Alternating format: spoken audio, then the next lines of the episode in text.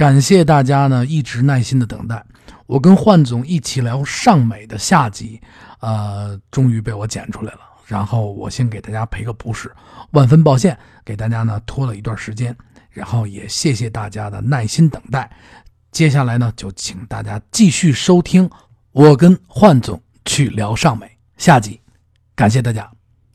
哪吒闹海，哪吒闹海，哪吒闹海，就是这部动画片，我觉得好哪吒闹海怎么说呢？我感觉啊，平，不是，还不是平。哪吒闹海因可能是因为故事的原因，对咱们当时看的小孩子而言比较沉重。他的对吧？他的自杀，他要为为了救父亲，为了救整个这个这个这个叫叫陈塘关对自杀，然后最后再涅槃。他他带着一股劲儿，其实跟大闹天宫一样，就是他一开始受到屈辱，对被迫自杀，然后重生之后复仇，对对重生之后它是个复仇故事。对，这个东西就是可能对对儿童来讲，因为咱咱其实咱们看刚才也也在聊啊，嗯。就上美场很多的动画片儿，不管是长片也好，短片也好，很多都是成成人动画，对，它实际上是给是给成人看的。当然，只不过我们那会儿很幸运，从儿童来讲也能看到自己喜欢的东西，从表面的东西到后来慢慢长大再去体会，甚至我们现在再去看，它截然不不同的感觉。它是电影儿，对对对，它最与众不同的是，它是电影儿动画电影儿。是。啊没，错。它不是动画片儿。是，不能说是简单意义的动画片儿，对，咱们可以这么说。对。那个时候上上美，对。他可能你可能现在比如说拍一个什么什么什么什么，呃，某一个系列的动画片儿，小孩儿这叫动画片但是上美很多拍出来以后，就这嗯。这我定位就是电影，对，我是应该是在电影院放映，或者是那时候没有电视，那我就直接就是输出就是电影，它是这样。是，嗯，而且我我我在这看翻资料的时候，看到一些资料，比如你们说哪吒闹海也好，嗯包括后边这个《西游记》题材的这个金猴降妖也好，它其实在特定的这种环境、这嗯种这个时代下，可能八十年代初刚刚这个这个这个这个这个反对四人帮，嗯，所以很多的艺术创作上来讲，都会带着一些刻意的情绪，比如说一些妖魔。对，鬼鬼影射到一些当时的一些一些一些情况的他会刻意的加入一些戏文在里边。对你比如说后来《金猴降妖》里边，我印象特别深刻，就是这个，呃，白骨精变化人形的时候，它的那些过程。对一个大石头上钟乳石滴水，滴出一个画面，跟镜子一样。对，它在不断的变化人形，然后收回去。哎呦，这种东西，你说他他他他他他的这创作，他的灵感肯定是以源于当时那个时代，这个处在的这个时代，嗯。发生正在发生或者正在没发生，这人的心理各个方面在变化，然后纠结在一起。他可能在这个时间段，我就会借鉴现在发现发生的这一切，我就会抽取这里边的精华的内容，或者大脑里面反射反射反射，我再去给它做出来，有可能就是这样。没错没错，然后这是一部分，还有就是，咱们再说一部动画片吧，崂山道士》。崂山道士，嗯。嗯，崂山道士就是真的有道家的那种怎么说这种清雅和这种这种这种风骨在里面。对虽然说是一个挺挺华丽的故事，对对对，但是我印象里在在在这个他对得道的过程中，在这儿修炼的过程中，对吧？人家这个晚上有一晚宴，对对 对对这个对对，道长有一晚宴，一块儿就去月月亮上吃月亮上的这个大宴这个。对对，这个这这境界和这种这种这种风骨，真是让人觉得很很很难想象啊！这就是一个大餐，是这就是一个高品质的大餐，就是是你我们修炼的到这种境界，对我们要到哪儿去吃饭，我们要到哪儿去喝酒，我们要到是嫦娥那个地方去。在在在在这个山上已经崂山上已经不尽兴了，对不尽兴我们要再喝第二气儿，是吧我？们这需要升华，我们 要没错没错嗯而且这里边最记忆犹新的，实际上小时候可能看不到更深一层的含义，对但是长大了以后呢，你要再去看的话，它可能反射的更加的那些内容反射会去会去给孩子，会去给大人。实际上，我觉得它也是一个大人的片子，它不可能是七八岁小孩去看。对我觉得看这个片子的时候，可能就应该是中学生比较没错，合适对，能看懂啊，能看懂教育意义能看懂啊。他真正的教育孩子怎么样去做，对你不能去偷懒儿，不能去光去想，不能有什么杂念。你学了一些东西等等，这种主导性的思想，嗯年轻的小孩儿是看不懂的，嗯，六七岁、七八岁看不懂，到了初中，哎，可以懂了。是，我在看这个片子的时候，应该也是小学。嗯，没错，嗯。嗯，比较早，老师老师比较早，嗯，看到小学以后呢，我记忆之中最就是小，我现在回到我小学，嗯，你记忆中最最深的是，我记忆中最深的就是嗯，撞撞墙，哎对对而且就念念这个咒语，咣撞墙。对，就是那个时候啊，就小时候咱们特别纯真，是 没有现在的这些乱七八糟的思想。嗯。你看着一动画片，哦，念咒能穿墙，嗯我试试啊。就是小孩一出去，你看没看这个真撞啊？真撞，啊撞墙，梆，啊撞墙，对就是他会他会去模仿，没错去效仿。没错。嗯，然后说完这个以后呢，比如说咱们在看《神笔马良》的时候神笔马良，对啊，有点像，对，有点像，嗯，啊，这两个都是教育意义特别深的，但是画风是完全不一样的。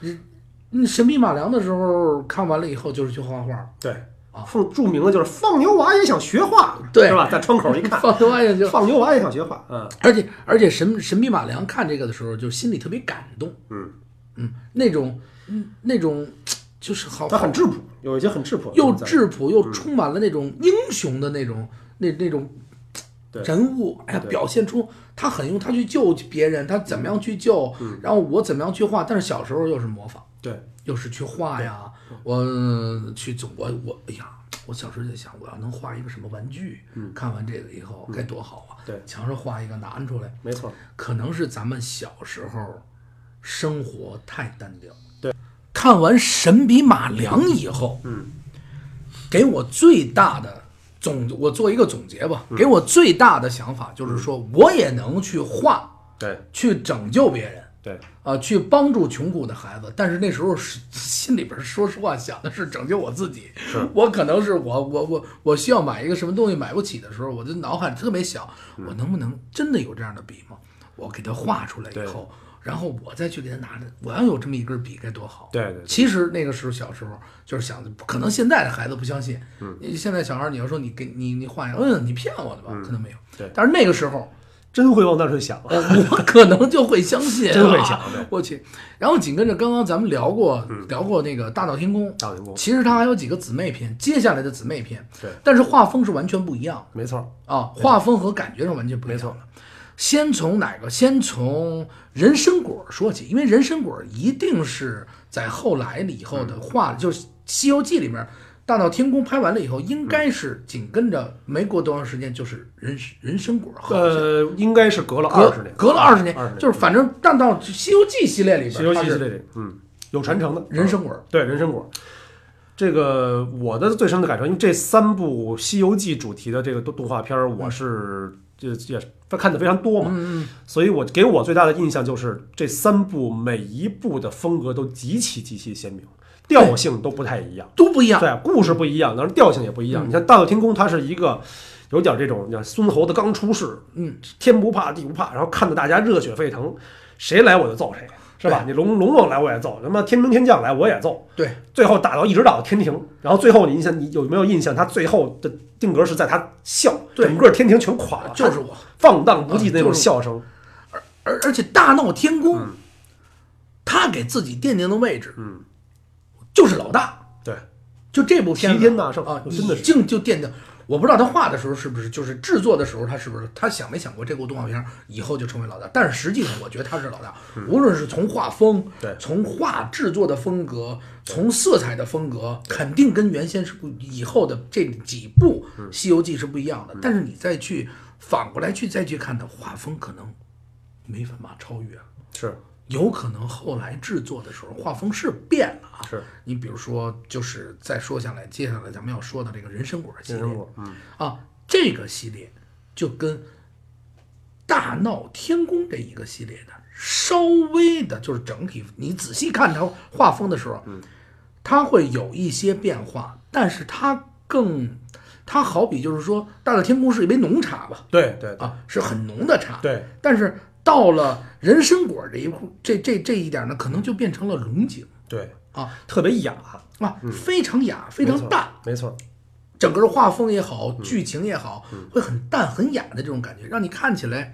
哎，正可好，没错好像是好像你看惯了那个《大闹天宫》以后，对对对。那可能是给足了你各种的调味料，对。啊，精神上、色彩上，到了大到了人参果地方，哎，挺好，吃的嘴里淡淡的，没错不错，嗯挺好，又有回味啊嗯，挺舒服。嗯，这部动画片是这样，紧跟着接下来就是然后这个人参果这个片子嗯，过了以后，中间掺杂的很多动画片儿那个对对对对年代的时候啊，对，然后不说了，然后就紧跟着这个系列下来以后，就就是金猴降妖。是。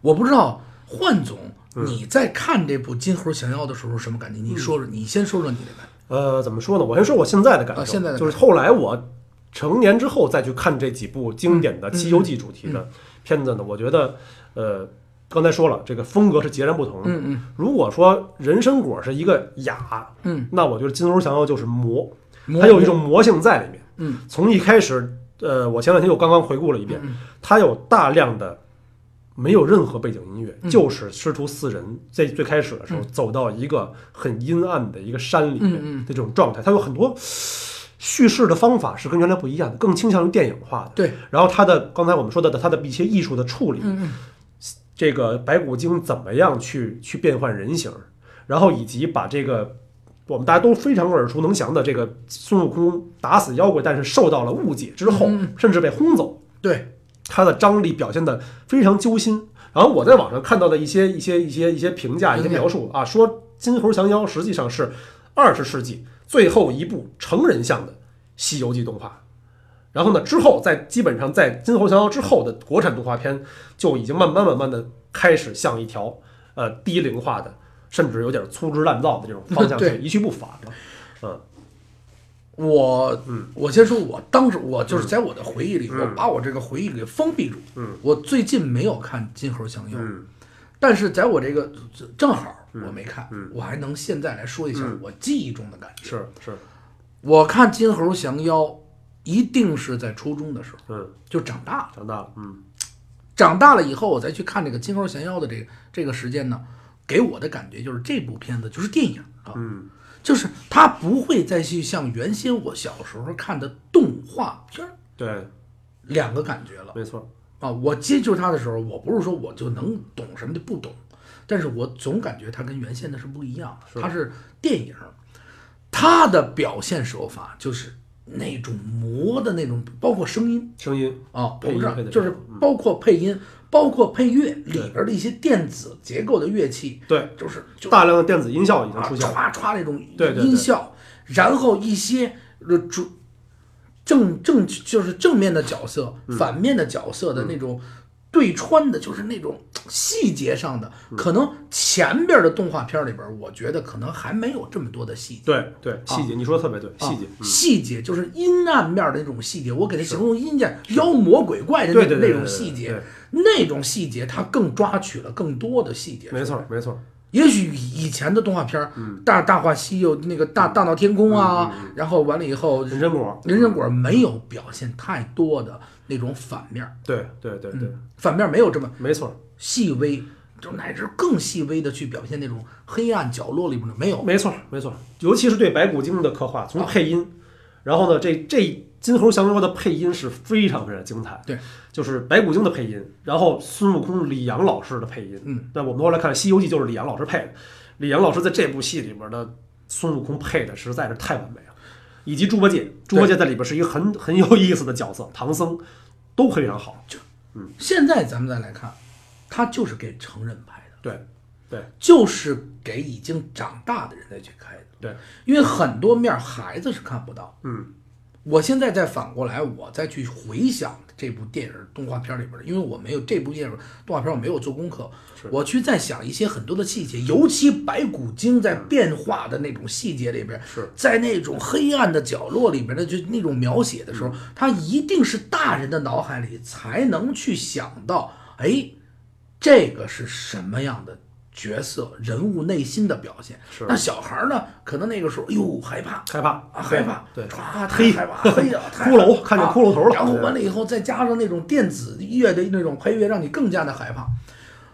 走到这儿，就是网评我也没看，嗯，咱们必须得有什么说什么，说一些实话。是网评我也没看，嗯，但是到这儿以后，确实我就再也没有看到过好的动画片的，国产就很大制作的就很少。大大制作了就没有，没错就嗯。动画电影，动画电影你可以拿出来以后，嗯。你去让大家看，嗯。嗯，不是说没有啊，嗯，不是说没有，但是我不知道是因为咱在咱们的记忆中，可能经典已经，咱们是伴随着这些经典长大的这些孩子，到了后来，可能可能再看后来现在的一些国产动画片，可能咱们是不是太太挑剔了？对，还是说咱们那个时代的精神物质生活特别的匮乏，在这个时代出现的这些经典动画片，已经把咱们内心去共建成一个堡垒，把咱们箍在里面了。嗯，我不知道是不是这样，但是确实现在我没有看到更好的动画片。对对对，咱们我看到这个这个这个有对这个金国强的描述，这个戏。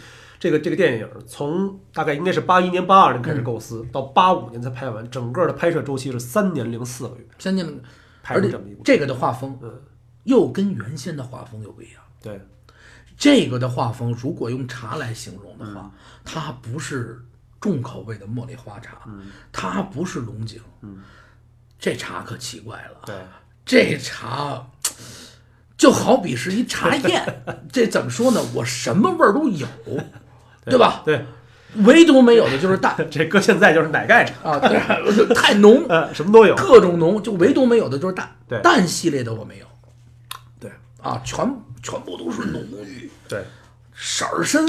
而且你你你你你想到没有？就是这个《西游记》里边，嗯，三打白骨精是一个什么分量的？是这一集，对吧？你你不后面的每每一套每一版的《西游记》里讲，三打白骨精这一集永远是重头戏里的一集，它最重头。现在来讲，他这个动画片的这种表现手法，嗯。我觉得也是唯一一个正确的方式，因为只有白骨精的的这种阴暗面，嗯。这种白骨精的变换，他怎么样去诱惑别人，他的内心的这种只有这样才到位，没错，没错，才到位，你淡了也不合适。没错。啊，你可能角色就就就用人参果这种太轻，哎呀，看着特别的仙气的那种不行。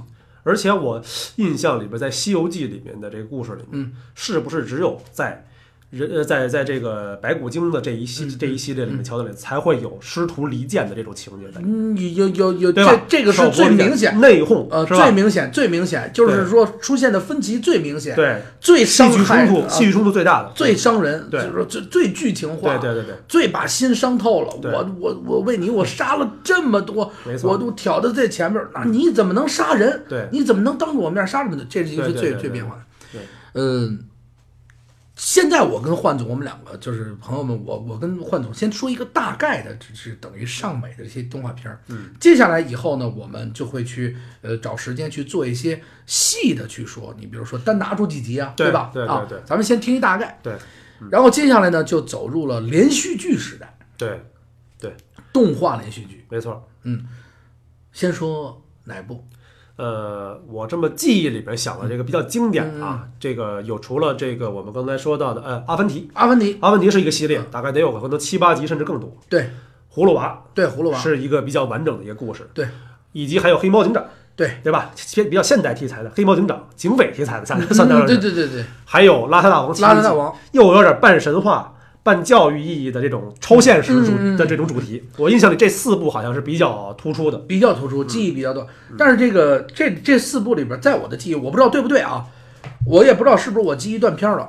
唯独《阿凡提》是没有在正式动画片连续剧的一个时段，就是它是另外一个时段播出。呃，阿凡提我印象比较深。阿凡提我小学的时候看是每天中午，对，午饭中午饭时间看，啊，它它不是晚上，它不是晚啊上，不是那个个大大动画片连续剧的时候。那反过来，刚刚你说那三部，嗯，全都是晚上播。是吧？嗯，就是六点到六点半啊那个新闻联播之前那段时间，啊邋遢大王嗯对对啊，那个猫和老鼠，嗯啊，不是什么猫和老鼠，黑 黑猫警长，黑猫警长黑猫警长，然后还有那个就那个什么呃那个葫芦兄弟，葫芦兄弟，对这全都是在正式的那个大片儿时间段，也就是最揪心的时间段。你是写作业，嗯，还是看动画片儿 啊？这时间挺坏的，没错没错啊，因为你说你但凡学习不好，对。你就不能去看这个。但凡没完成早作业，学习差的那会儿还没回家呢，还在老师那儿扣着对，上还补习班呢。你对，就就哎，是不是说起来都是泪。我 是不是国家为了照顾孩子们，让孩子们好好学习，必须得是这个时间，你学习好才能看，挺有意思这时间。咱先说什么呀？呃，咱们先把阿凡提放一边吧。嗯，先来这个邋遢大王吧。邋遢大王，嗯邋遢大王为什么先拿出来呢？嗯也是与众不同。嗯在咱们小时候就是现代动画片儿，嗯现代，因为他的穿的衣服啊，嗯哎，他的那个感觉呀，看了第一集嗯就对洞穴的神秘感。我我这我这个孩子吧，就是比较淘气，嗯就是每当看了一个什么动画片以后啊，嗯如果我能去模仿，嗯那就特别好，嗯特别能够有代入感。我看完第一集对，我记得最清楚，这也是记得非常清楚。我们家旁边不是首富通垃圾场吗？嗯首富通垃圾场啊，它那个过去这个城里边周边啊，嗯都会有地洞、防空洞。嗯，对对，看完这个片子以后呢，我就一直看完第一集以后，就是会认为啊，地底有另外一个世界，嗯。藏着各种宝藏。对，然后老鼠真的是就是很 小嘛，老鼠真的是那样，然后挺有意思，我们就还钻那个地道，嗯。然后拿油毡点上，哎呦，这这挺特别有意思。但是这部片子，呃，实际上是现代感最强的，对对，时代感最强，时代感不能说是现代感。基本上邋遢大王那个设定就跟咱们那会儿小孩儿的岁数差不多，嗯一样。一个小学生是吧？啊。生活非常不 非常的不检点，对，就是活整天就是邋遢嘛，是吧？还有小姑娘唱的那首歌，小邋遢，对，真一样小邋遢，嗯，她的那个表情，对对对，非常鲜活，小胖胖的小姑娘，对。然后她是唯一一个动画片开头。是一个活人，活人站那儿唱歌，对对对对。然后让你感觉这不是一个动画片儿，然后唱完了以后再把你代入感，嗯然后他那种质感，他怎么去教你？可能当时看的时候，哎，他为什么是一辣的不讲卫生？对啊，对对这这个这个小孩啊，太不讲卫生了，学习也不好，学习也不好，特淘气的那种孩子，嗯哎，怎么怎么着？但是他怎么变成好孩子？在这个过程当中，这部片子是当时时代感最强的。对啊，对。就是说你在看这部片子的时候，那就描写的是现在。对，没错啊，对。就是基本上没有时差。对，啊。这部片子过去以后，黑猫警长。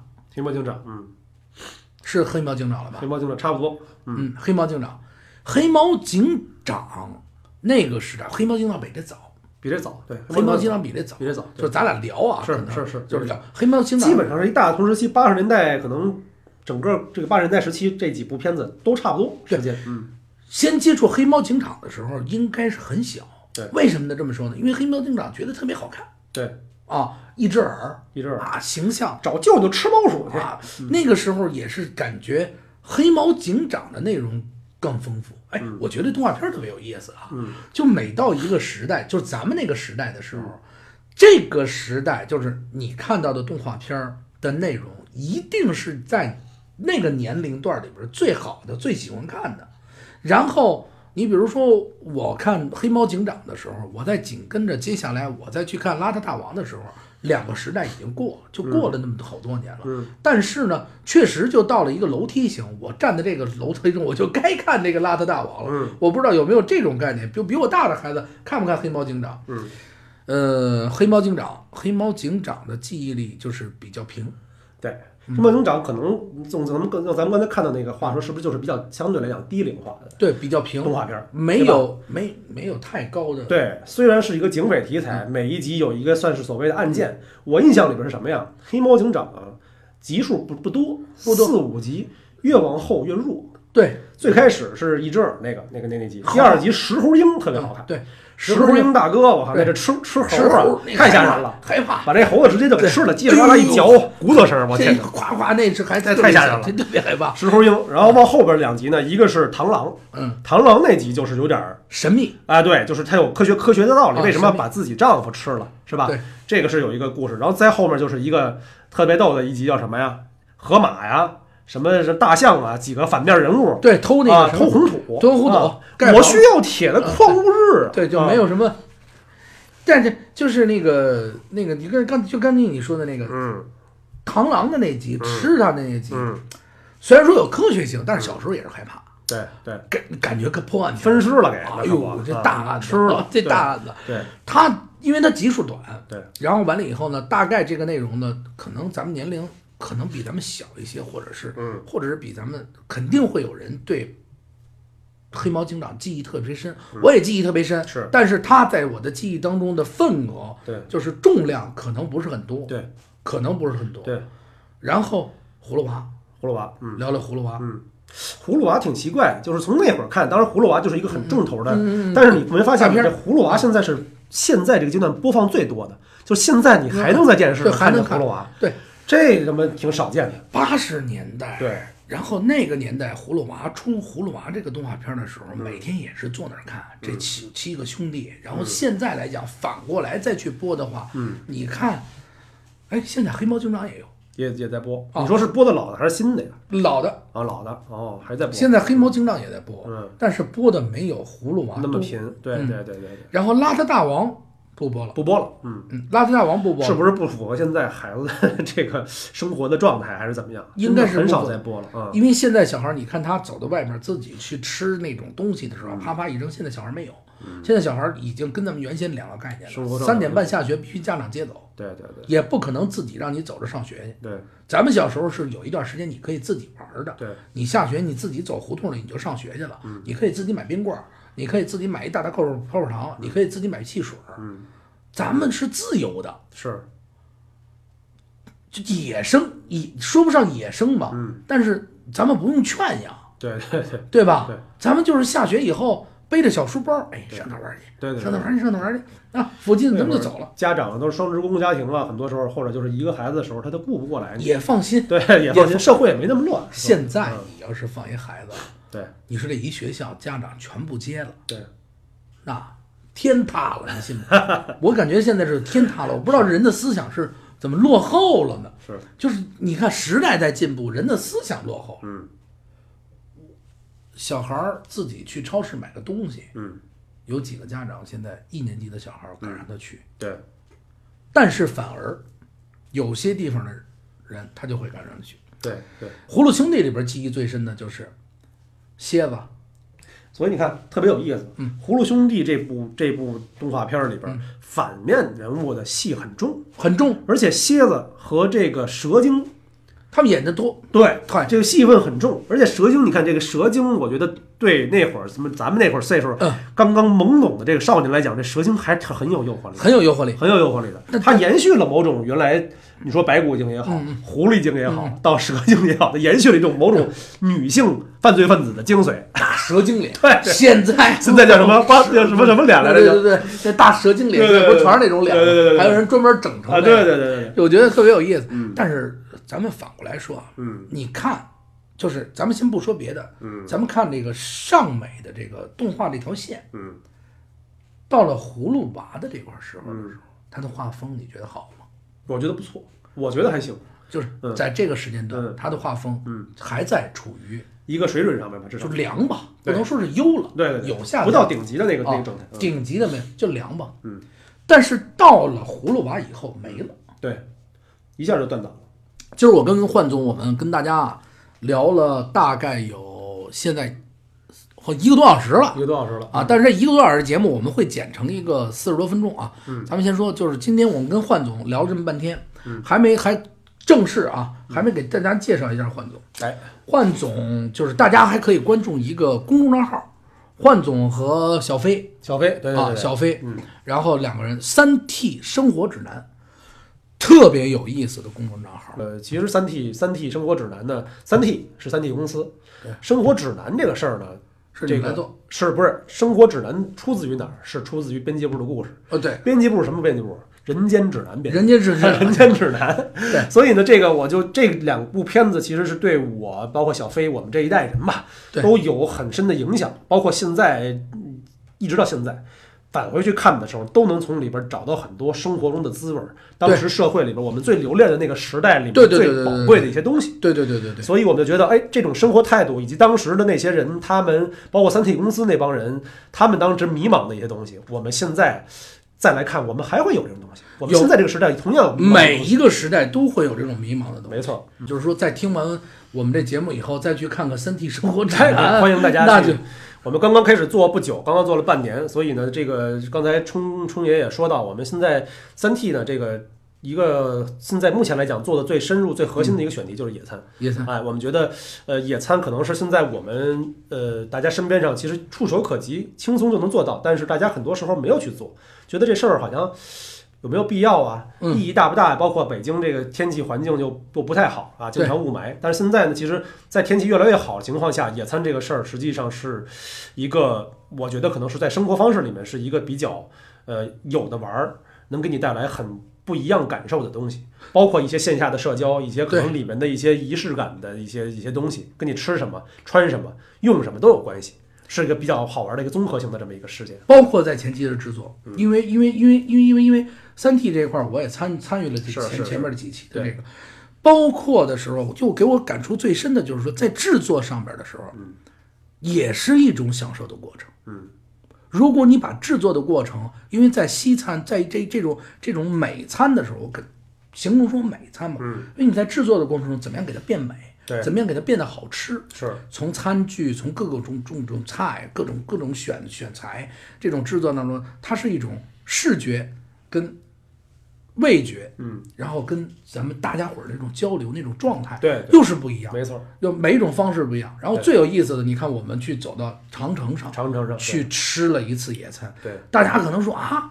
你们去哪个长城？嗯我们去的长城还是买票的长城？我可以告诉你们，不是野长城不是野长城，不是野长城特别有意思。对大家可以去啊，关注三 T 生活指南，对，然后看一下特别有意思的这个件事情。嗯，感谢大家呢收听我们这个下一集的我跟焕总聊尚美，然后也同时感谢大家去可以关注我们的公众账号“听北京”，还有就是三 T 生活指南，一个让你的生活更有品质、更有味道、更有意思的全新的生活指南。嗯，感谢大家的关注，记住啊，微信一定要搜“听北京”，还有三是数字的三，T 是大写英文字母的 T，生活指南。好的，再见。